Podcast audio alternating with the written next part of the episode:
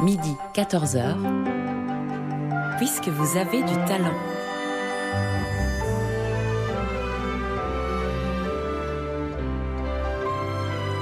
Laurent Grolus. Bonjour à toutes et à tous et bienvenue dans cette émission que nous consacrons chaque semaine aux jeunes talents. Ce midi, j'ai le grand plaisir d'accueillir Pauline Leblanc. Bonjour. Bonjour.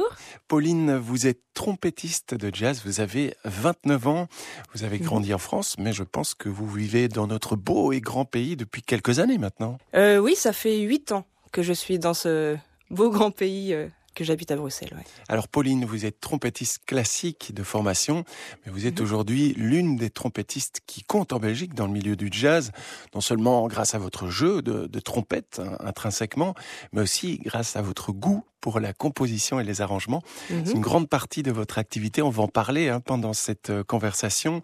Alors vous puisez votre inspiration dans les racines du jazz de la Nouvelle-Orléans, entre autres. Enfin, vous me Mhm. contredirez si ce C'est n'était pas le exactement cas ça. Oui, oui. mais aussi, il me semble, dans le répertoire classique, peut-être même dans le répertoire baroque Mhm. et, et dans ces danses. Alors, si je parle de danse, c'est parce que vous publiez en ce moment votre premier disque.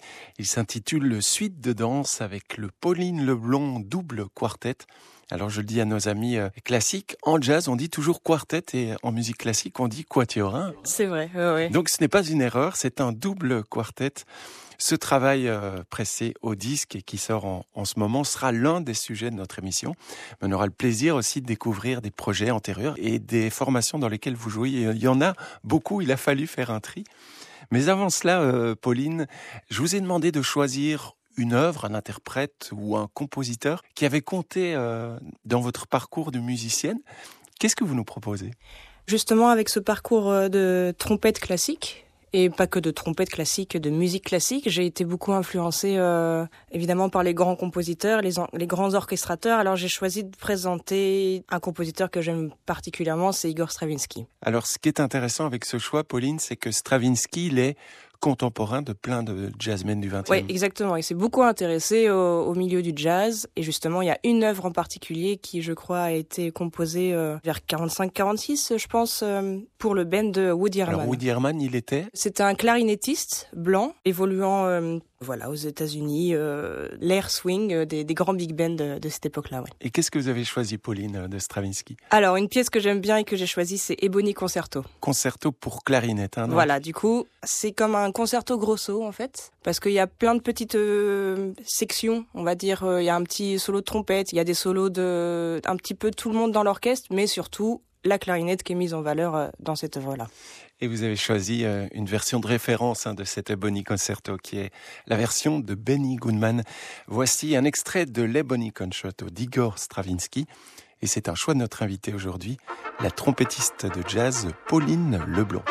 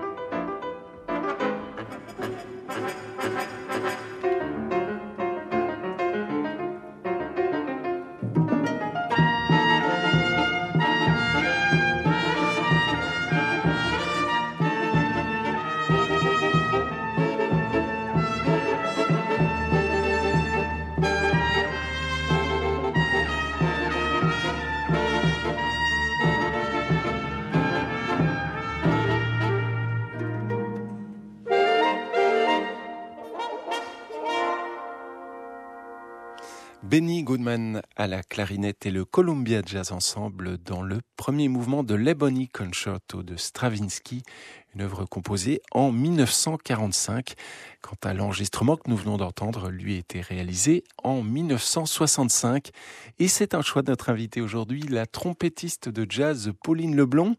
Pauline, avant qu'on découvre votre premier disque qui s'intitule très joliment Suite de danse, j'aimerais que vous nous décriviez en, quelques mots euh, votre parcours musical. J'ai commencé assez jeune la trompette en France. J'étais euh, donc à Nantes, je suis passée par le conservatoire de Nantes. Et là, j'ai appris donc la trompette classique. Euh, j'ai j'ai eu un tout un parcours de musique classique, donc avec euh, de l'écriture, de l'analyse, de l'histoire de la musique, etc. Tout le package. Le package voilà, exactement.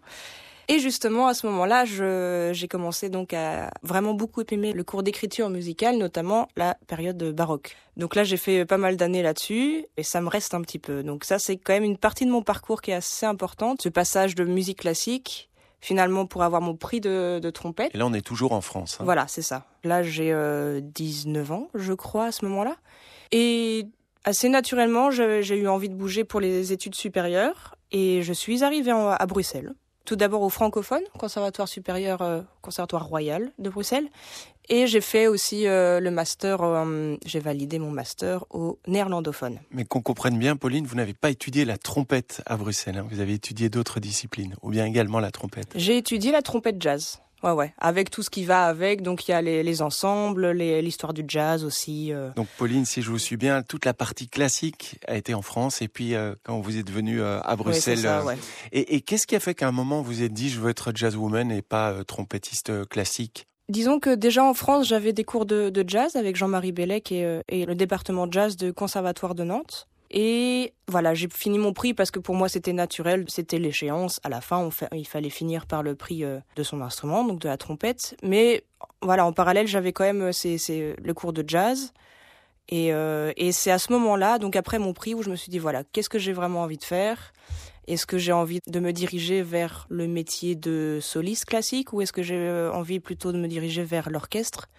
Ou alors vers d'autres choses. Et là, j'ai voilà, c'est là où le jazz a commencé à vraiment me trotter dans la tête et à me dire en fait, c'est ça que j'ai envie de faire, de créer ma propre musique et ma propre interprétation de la musique aussi.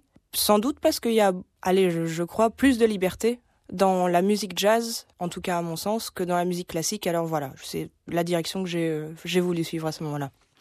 Pauline Leblond, vous publiez en ce moment votre premier disque qui s'intitule Le Suite de danse. On va en découvrir un premier extrait. On en parle juste après, mais une précision importante avant qu'on vous écoute, c'est tout de même de nous détailler tous les instruments qui composent ce double quartet et puis aussi le nom des musiciens. On va quand même pas les, oublier avant de les écouter. Alors euh, double quartet parce que donc c'est un peu mes deux euh, musiques que j'aime vraiment bien. Donc voilà ce côté euh, classique et le côté jazz que je mélange un petit peu là-dedans dans que des compositions et des arrangements que je fais pour le band.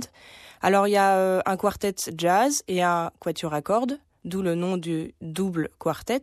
Donc euh, nous avons dans les euh, quartets euh, jazz, donc moi je suis à la trompette, il y a Guillaume Gillin à la guitare, Phil Caporali à la contrebasse et Daniel Yonkers à la batterie. Ça c'est le versant jazz du voilà. et puis le quatuor classique. Et alors le quatuor classique, il y a de Verpost au premier violon qu'on entend ici. Julien Gillin, le deuxième violon, l'alto c'est euh, Marie Guita et Pierre Sutra au violoncelle. Eh bien on écoute ce double quartet et jusqu'à présent deux fois quatre font huit. C'est le, projet de notre invitée Pauline Leblond qui est trompettiste de jazz. C'est un extrait, un premier extrait de votre disque qui paraît en ce moment. Gavotte de la Nouvelle-Orléans, l'une de vos compositions.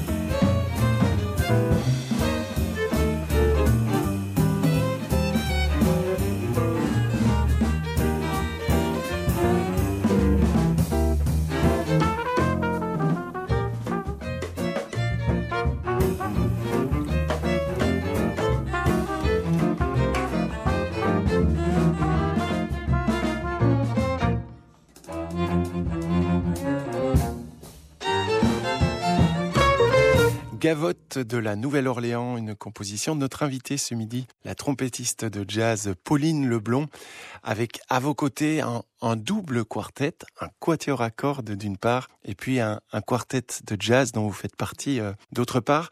Alors, Pauline, comment est née cette idée euh, de double quartet?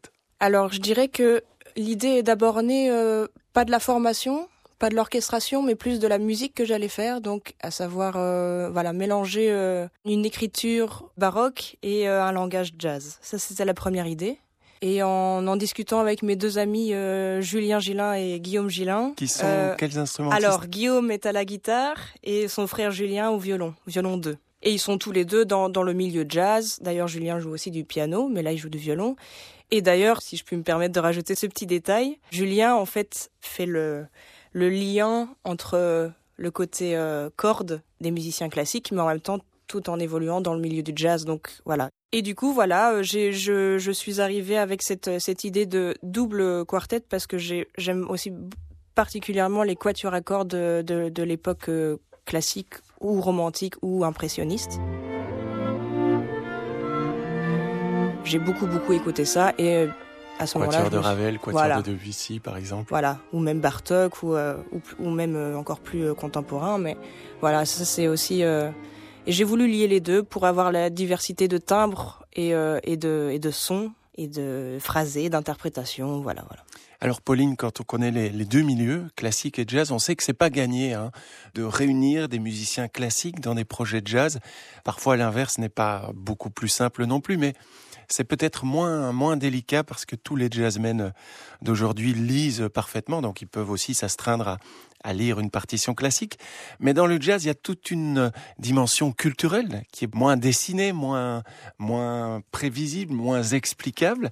Je pense par exemple à Didi Verpoos, qu'on a déjà reçu dans cette émission, qui est un merveilleux violoniste classique, une sonorité de rêve et toute cette culture classique.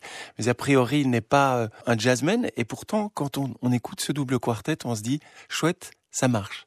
Mais Dideux a vraiment la, la capacité à... Le premier violon, on le rappelle. Hein. Tout à fait. À s'intégrer très très fort en fait au milieu euh, dans lequel il joue, je trouve. Et c'est pour ça que c'est chouette de jouer aussi avec lui, euh, c'est que il est très à l'écoute.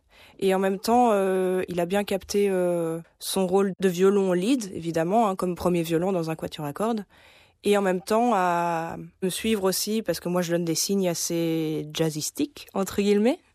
Et c'est pas forcément évident, en effet. Sur la partition, c'est écrit entre la façon classique et la façon jazz. Alors des fois, euh, les musiciens de jazz euh, sont pas très très heureux et ils comprennent pas très bien et de l'autre côté aussi.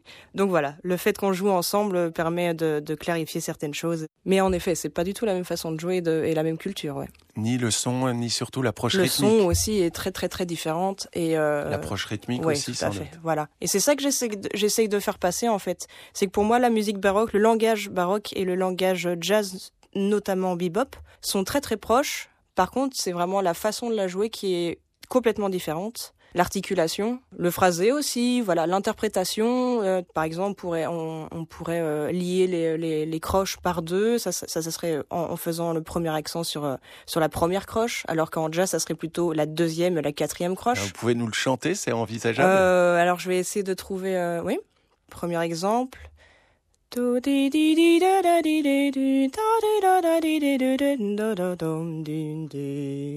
Là, il y a vraiment le côté très langoureux, voilà. Et alors en jazz, on pourrait le faire comment?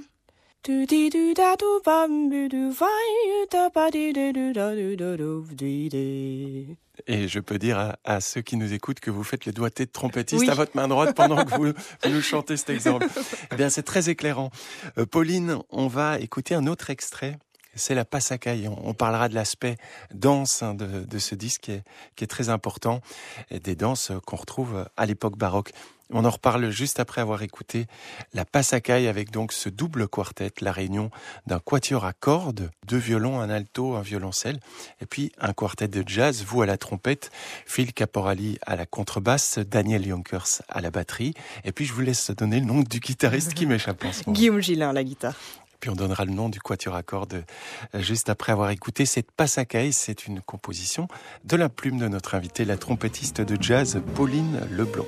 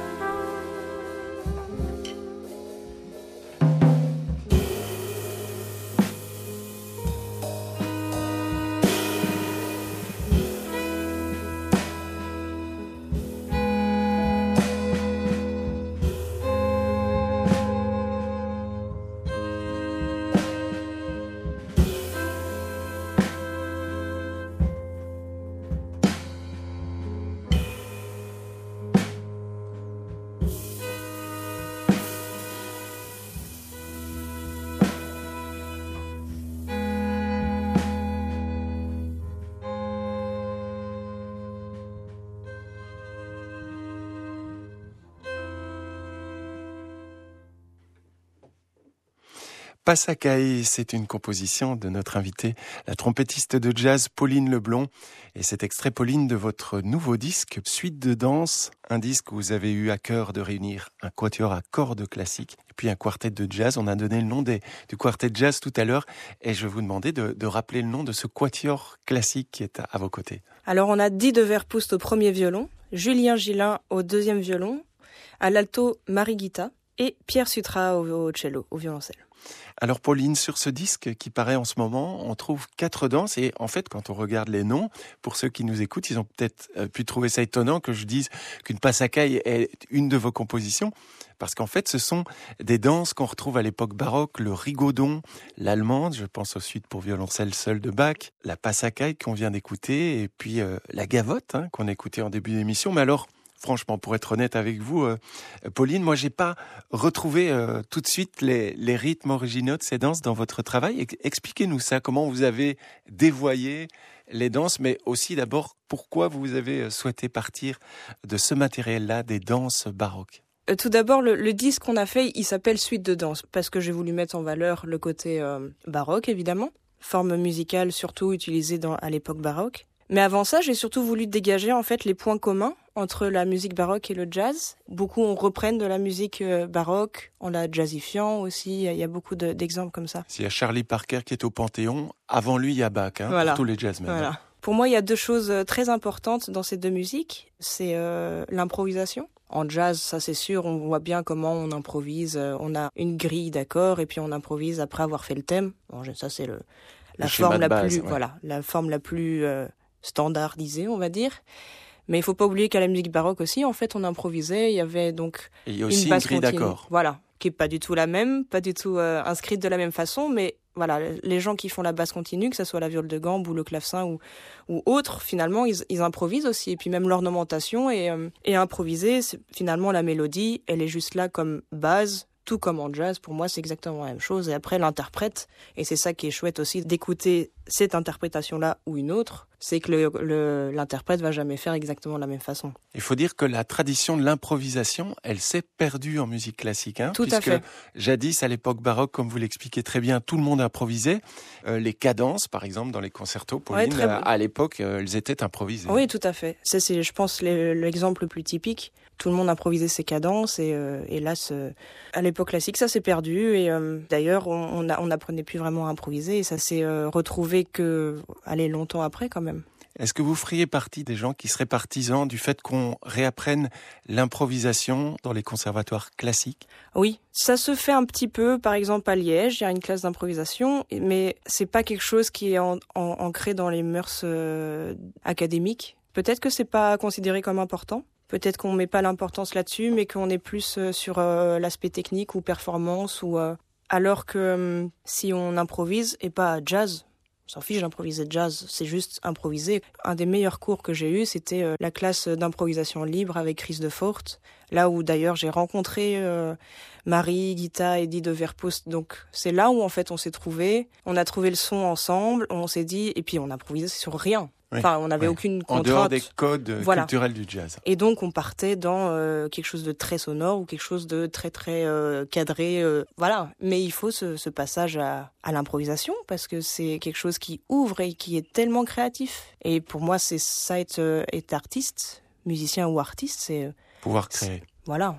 Et la deuxième chose que je trouve très très présente dans ces deux musiques, c'est évidemment la danse. Et c'est donc pour ça que j'ai voulu écrire des danses et une suite de danse façon baroque, c'est que voilà, euh, ça pareil, ça s'est un petit peu perdu avec la musique classique, mais c'était quand même euh, de la musique dansée. Et euh, voilà, moi je me suis un, petit peu intéressée aux, danses baroques, comment on danse le rigodon, comment on danse la gavotte. J'évolue aussi beaucoup dans le milieu du early jazz, donc vraiment les années 10, 20, 30. Et là, il y avait beaucoup de danseurs, évidemment la musique jazz de cette époque-là, c'était d'abord pour les danseurs.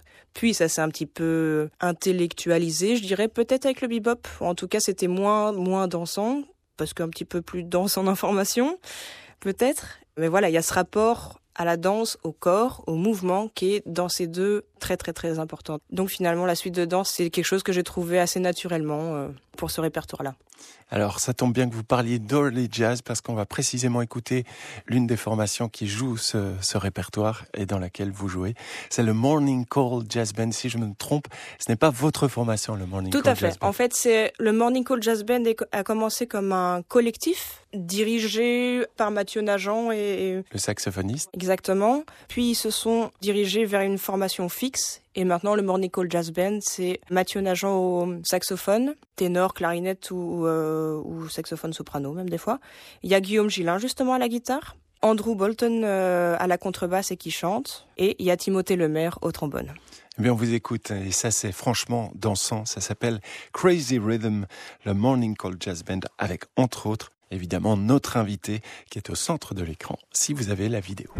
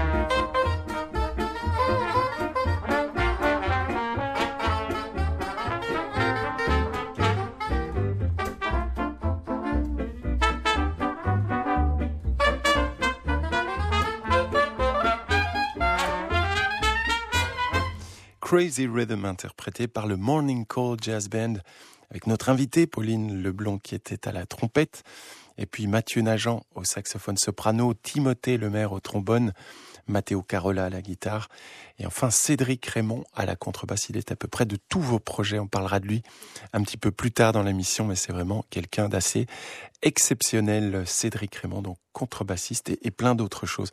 Alors Pauline, vous le disiez, votre suite de danse, ce disque qui paraît en ce moment, est parti de, l'idée des danses baroques ici. Comme par hasard, ça, ça habite toujours votre propos musical, la danse, parce que c'est vraiment de la musique du jazz qui se dansait. On est dans les années 20, 30, 1920, 1930. Mais ce qui est aussi étonnant quand on vous écoute avec attention par rapport à du jazz plus tardif, c'est qu'il y a des, improvisations collectives euh, dans cette musique. Expliquez-nous ça. Et puis, une sous-question, euh, comment on fait pour ne pas se marcher sur les pieds quand euh, on fait de l'impro collectif? Ça aussi, c'est quelque chose qui s'est perdu. Oui, oui, oui, tout à fait. C'était très, très en vogue dans les années 20 et dans les orchestres notamment de Louis Armstrong et tout ça. Ça se faisait assez naturellement. Peut-être que justement avec l'intellectualisation dont je parlais tout à l'heure. C'est mon terme à moi parce que moi je ressens un petit peu moins la danse, le côté. Euh, en tout cas, ce qui, ce qui est objectif, c'est que c'est devenu beaucoup plus compliqué à appréhender et beaucoup plus dense dans l'écriture.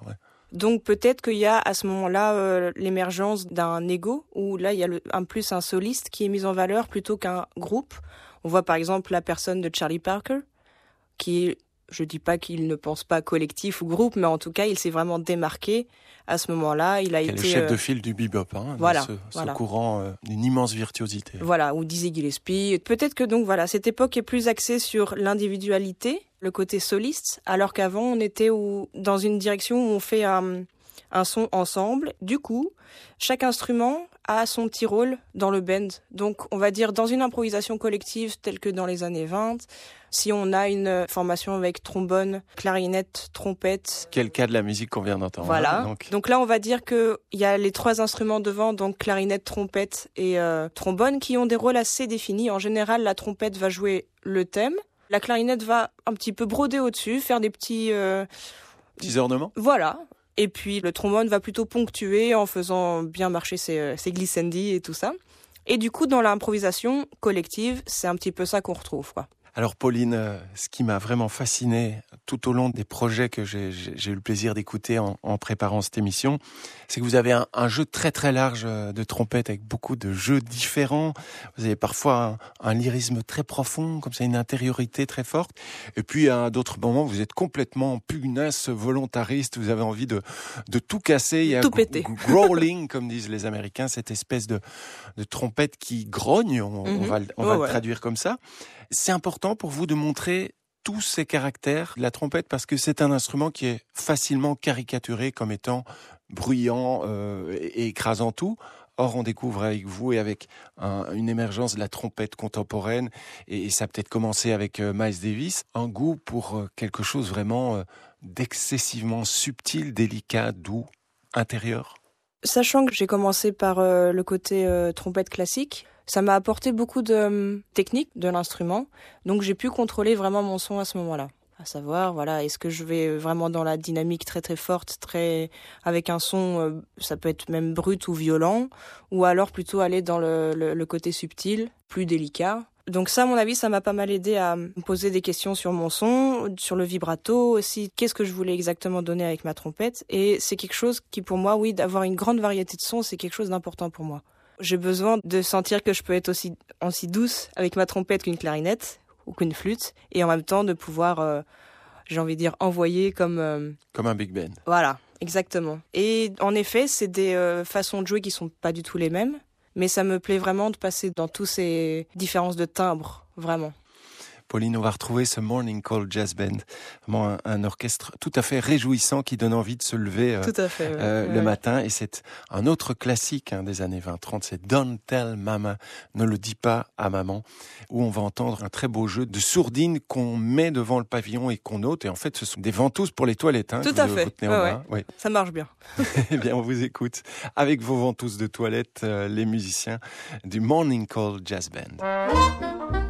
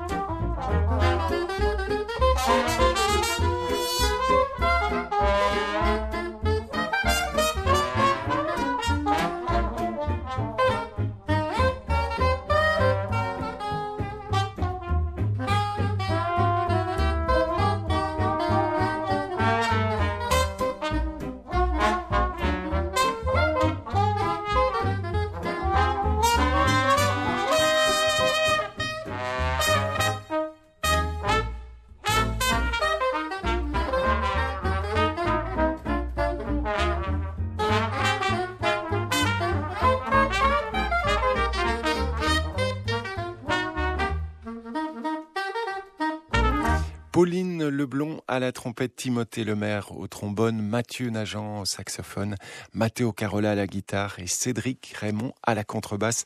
Ce sont les musiciens du Morning Call Jazzmen qu'on écoutait à l'instant dans Don't Tell Mama. Donc on est vraiment dans ce que vous appeliez euh, Pauline l'early jazz, les années 1920-1930, une époque où on dansait le jazz. On découvre avec vous aujourd'hui d'abord votre personnalité de trompettiste et puis aussi votre suite de danse. C'est le disque que vous publiez en ce moment avec le Pauline Leblond Double Quartet. Mais il y a un comparse qui fait partie de tous vos projets musicaux, je l'évoquais tout à l'heure.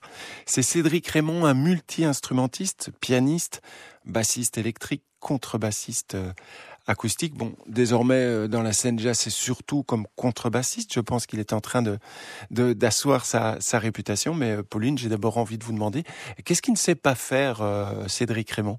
Il a l'air d'être mmh. extrêmement habile. Il fait aussi de la prise de son, du, oui, tout à fait, du, du mixage, et, et c'est quelqu'un qui a l'air de pouvoir se fondre des années 1900 aux années 2020 dans des styles extrêmement éclectiques. Je pense à son travail avec Christelle Wautier et, et ce, ce jazz électrique fusion Parlez-nous de, ce musicien assez étonnant. Oui, Cédric Raymond a vraiment, c'est un très très talentueux euh, artiste. Il a cette capacité de s'ouvrir et de comprendre les artistes avec euh, qui il travaille. Il a ce côté caméléon où il a plusieurs casquettes. Il peut faire très bien euh, musicien de plein d'instruments différents. Je ne vais même pas tous les évoquer parce que je vais en oublier. Ou la prise de son. Il a aussi un côté producteur artistique. Il est en train de travailler aussi avec Elia Rose, euh, qui est une chanteuse. Donc il a vraiment beaucoup, beaucoup, beaucoup de travail dans plein, plein de directions différentes. Très ouvert. Pauline Leblond, trompettiste de jazz, je vous propose de marquer une petite pause dans notre conversation pour rejoindre notre chronique. Musique 3 puisque vous avez du talent. Alors cette chronique, c'est toujours euh, l'occasion, Pauline, d'un petit peu ouvrir la fenêtre et de changer d'univers par rapport à, à l'invité qu'on a en face de nous. Mais on va pas complètement changer d'univers puisque justement votre travail suite de danse m'a donné envie euh, de faire entendre à nos auditeurs une danse originale de l'époque baroque. Mhm et celui qui l'a écrite n'était pas vraiment maladroit. Il s'appelait Georg Friedrich Handel. Je suis certain que vous avez euh, écouté de long en large euh, sa musique. Euh, oui, tout à fait. Ouais, ouais. Je connais bien Handel et je, je vois un petit côté germanique et en même temps le côté anglophone dans sa musique. Donc c'est très chouette. Et puis il y a même un, côté aussi italien dans, dans, la musique de Handel. Comme Cédric Raymond, Handel voyait très large. Et là, on va écouter un, un extrait de l'un de ses nombreux opéras. Cet opéra s'appelle Rodrigo. Et dans cet opéra, on trouve une passacaille interprétée avec beaucoup, beaucoup de très belles couleurs et de très beaux accents par l'orchestre baroque de Fribourg conduit par notre compatriote René Jacobs.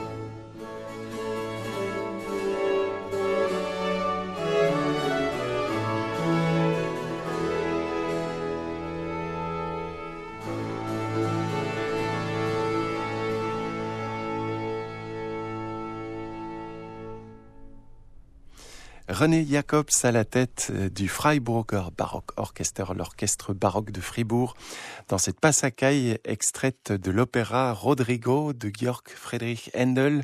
Alors Pauline Leblon va revenir euh, au répertoire jazz qui est votre activité principale, même si vous avez, on le rappelle, étudié la musique classique et on le constate, vous avez toute cette culture euh, avec vous et on imagine que c'est omniprésent même quand vous êtes une jazzwoman et après avoir écouté euh, ces petites formations, je pense au Morning Call Jazz Band, quartet ou même votre double quartet, huit musiciens, on va passer au modèle supérieur XL, hein. c'est le Jazz Station Big Band. Quelques mots sur, sur ce Big Band avant qu'on l'écoute en public et on vous entendra d'ailleurs improviser. Le Jazz Station Big Band, je crois qu'il est né il y a 14 euh, ans. Et donc c'est un big band où, euh, on joue tous les mois en fait à la Jazz Station. On a cette chance-là. D'où le nom. Hein. Voilà, exactement. On a la résidence à la Jazz Station. On joue tous les premiers jeudis. Voilà, si ça intéresse les gens de venir nous écouter en live. C'était Michel Paré qui l'avait monté à l'époque. Un, trompettiste. Voilà, exactement. Et depuis euh, deux ans, c'est Stéphane Mercier qui a repris la, la tête, la direction artistique. Moi, je suis arrivée à peu près à ce moment-là. Ils ont par le passé déjà eu l'occasion d'enregistrer des disques. Là, il, y en a un qui va bientôt sortir euh, avec euh, en collaboration avec Grégoire Marais, qui est un harmoniciste. Voilà. Et on va d'ailleurs rentrer en studio très prochainement, en avril, pour enregistrer nos dernières compositions. Et ce qui est chouette avec ce big band là, c'est que c'est un petit peu tout le monde du big band qui apporte ses compositions et ses arrangements. Et du coup, ça nous permet d'essayer, quoi. C'est un espèce de laboratoire où, euh, voilà, on essaye euh, des compos. Ah, ça, ça marche un peu moins bien. Ça, ça marche bien. Voilà, on essaye. On les essaie en concert. S'il y en a qui marchent pas, on les retravaille ou alors on, on les oublie ou alors voilà. Mais c'est chouette ce côté laboratoire on a de la chance. Pour vous avoir vu en public, je peux dire que c'est très émouvant de sentir aussi quand des compositions sont neuves, qu'elles sont pas encore tout à fait rodées et qu'elles sont tout à fait au point techniquement. Hein. Vous êtes tous de très très bons musiciens, mais comme spectateur, j'invite tous ceux qui nous écoutent euh, à vous rendre à la Jazz mhm. Station à, à Bruxelles, 193 chaussée euh, de Louvain à Bruxelles, parce qu'on vraiment on, on, vous voit en train de créer, et c'est quelque chose de, précieux, de terriblement émouvant. Là, on va vous écouter euh, le Jazz Station Big Band en public avec Yvan Paduard qui est au piano. Ce n'est pas le, pianiste habituel qui est Vincent Brunings. Et c'est l'une de ses compositions, euh, Yvan Paduard, ce pianiste, qui s'appelle Délivrance. Et on pourra vous entendre dans une très très belle improvisation, euh, Pauline Leblond. Vous êtes dans le pupitre des trompettes avec Nicolas Sanchez et puis aussi Michel Paré, qui sont les deux autres trompettistes. Délivrance, le Jazz Station Big Band et cette composition d'Yvan Paduard.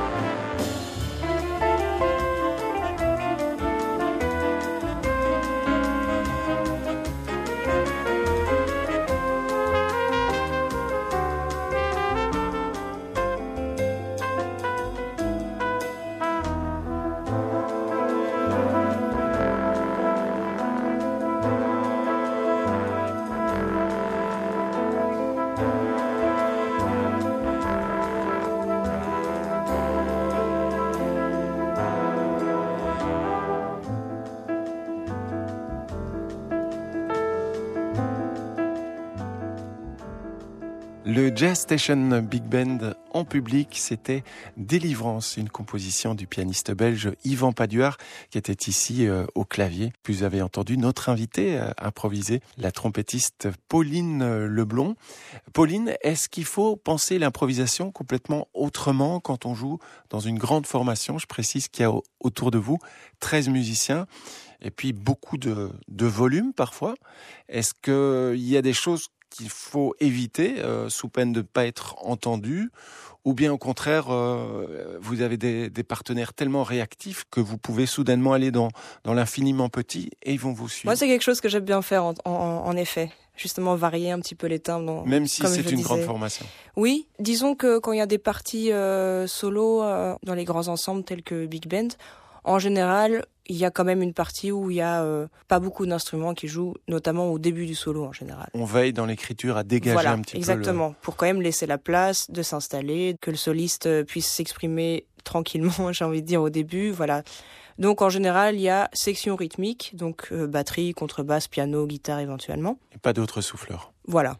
Puis quand on avance un petit peu dans le solo, l'énergie va commencer à croître, on va on va donner de plus en plus de allez, j'exagère un petit peu, je caricature hein, mais en général, c'est comme ça qu'on évolue, on va dans le crescendo, j'ai envie de dire aussi. Donc on va rajouter un petit peu d'éléments. Donc ça va être des backgrounds de, de trombone, ça va être des, des petites interventions de la section des, des sax ou des choses comme ça.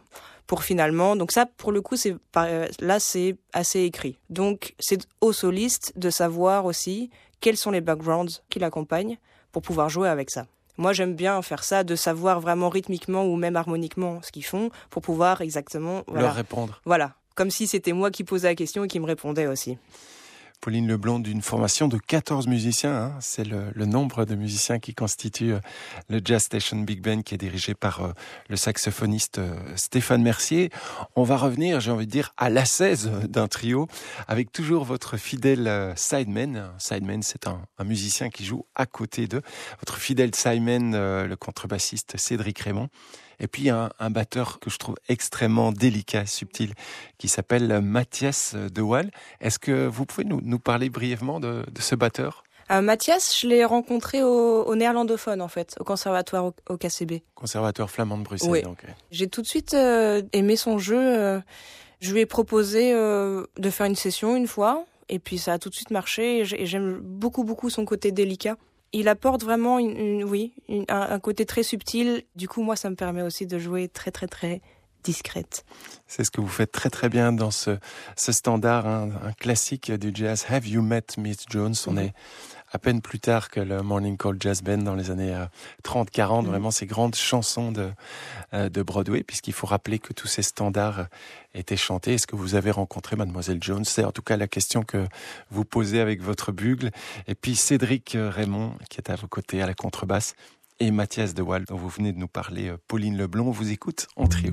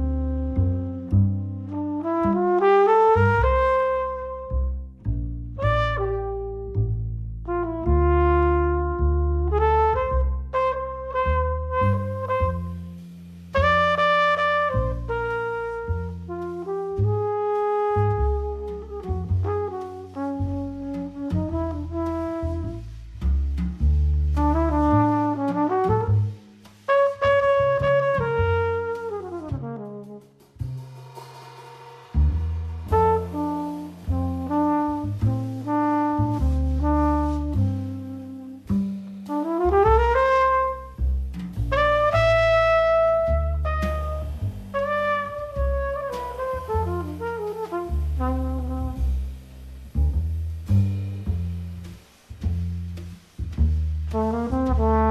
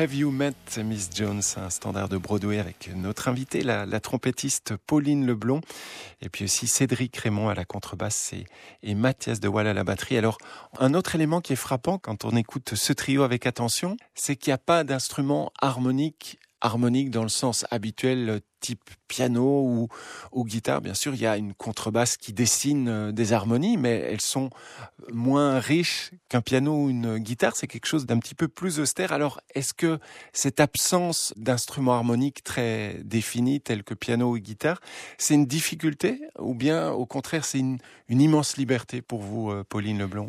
C'est un petit peu les deux, je dirais. Ça apporte de la liberté parce qu'il y a plus de place il y a plus d'espace vraiment pour s'exprimer, mélodiquement, harmoniquement, rythmiquement.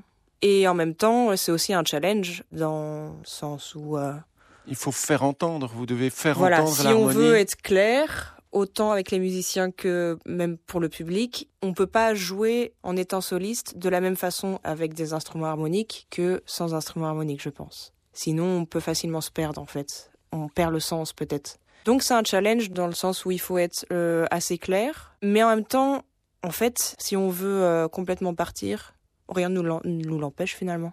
Si Cédric et moi, on arrive à se mettre euh, d'accord pour partir harmoniquement très très loin, en fait, on est très libre. Et c'est ça vraiment qu'on aime beaucoup dans cette formation-là.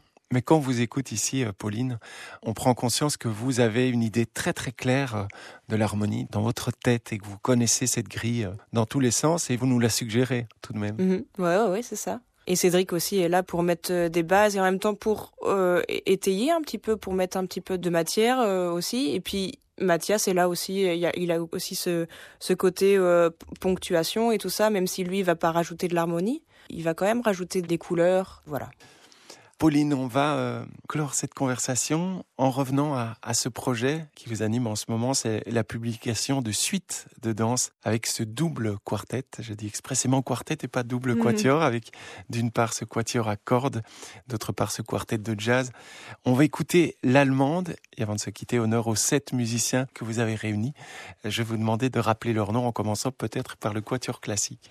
Alors, on a Didi de Verpust au premier violon, Julien Gillin au deuxième violon, Marie Guita à l'alto et au violoncelle Pierre Sutra. Et puis vous êtes à la trompette. Exactement, et au bugle aussi quelquefois. Mais là, ça va être la trompette dans l'allemande. Il y a Guillaume Gillin à mes côtés à la guitare, Phil Caporali à la contrebasse et à la batterie Daniel Yonkers. Mais voilà, ça fait huit pour ce, double quartet suite de danse euh, qu'on peut trouver sur toutes euh, les plateformes de téléchargement. Alors je ne sais pas si elle existe en version physique, peut-être pas. Eh ben si, depuis un mois, j'ai notre CD qui a une très belle pochette, je trouve, qui est euh, faite par Mark Mewison, que je remercie. Pauline Leblanc, on est arrivé au, terme de cette conversation. Je voudrais vraiment vous remercier beaucoup. C'est moi qui vous remercie. De nous avoir fait partager hein, tous ces univers hein, qui partent presque à l'origine euh, de la musique classique occidentale, en tout cas l'époque baroque. On a traversé plusieurs siècles, plusieurs formations. Pauline, pour ceux qui veulent vous retrouver sur le net, Pauline Leblond, Leblond s'écrit comme euh, cheveux blonds, L-E-B-L-O-N-D. Tout attaché, oui. Je vous souhaite une très très bonne après-midi. Je vous remercie beaucoup, euh, Pauline Merci à vous. Et on se quitte donc avec l'allemande extraite de suite de danse et ce double quartet. À très bientôt, Pauline. À très bientôt, merci.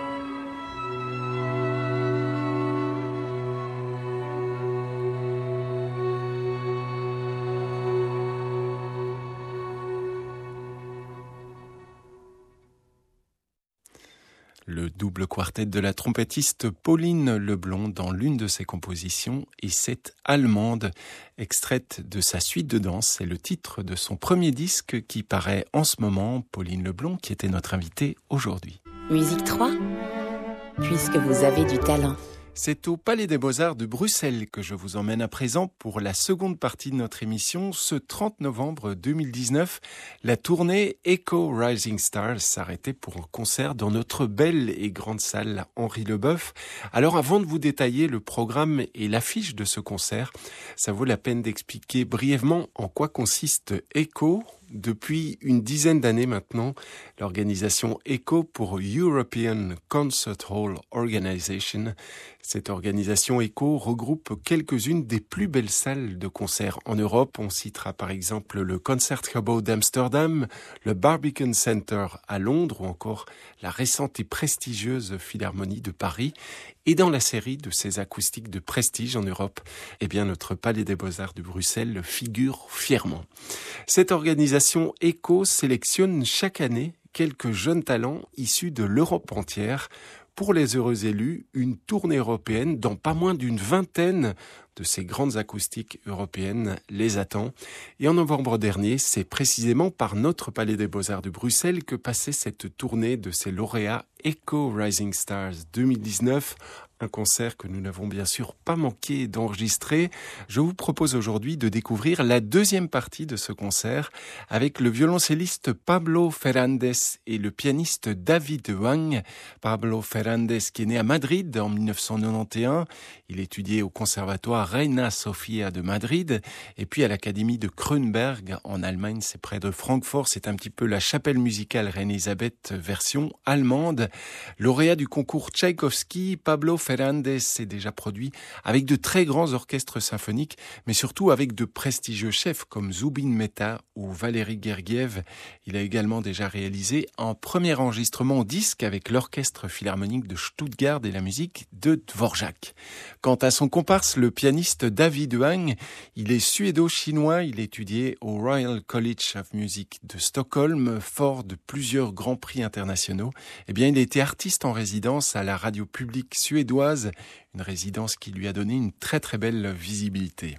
Les voici, ces deux jeunes musiciens, le violoncelliste Pablo Ferrandez et le pianiste David Huang, dans un grand classique du répertoire, c'est la deuxième sonate pour violoncelle et piano de Brahms.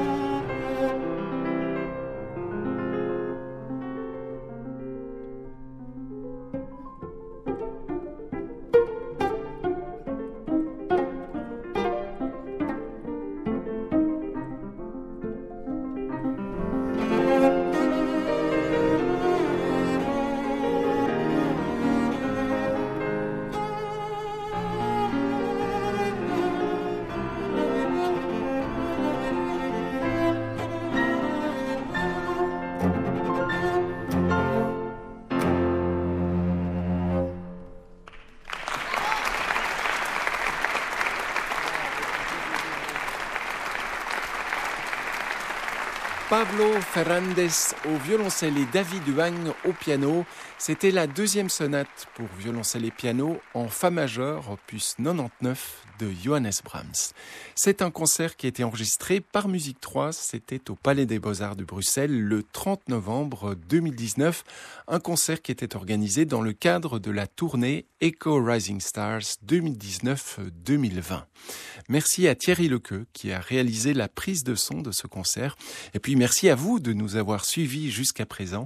C'est la fin de cette émission qui était réalisée et présenté par Laurent Grolus dans un instant. Eh bien, j'accueille avec beaucoup de plaisir mon collègue Fabrice Cada et son émission Farniente. Passez un excellent après-midi avec nous. À bientôt.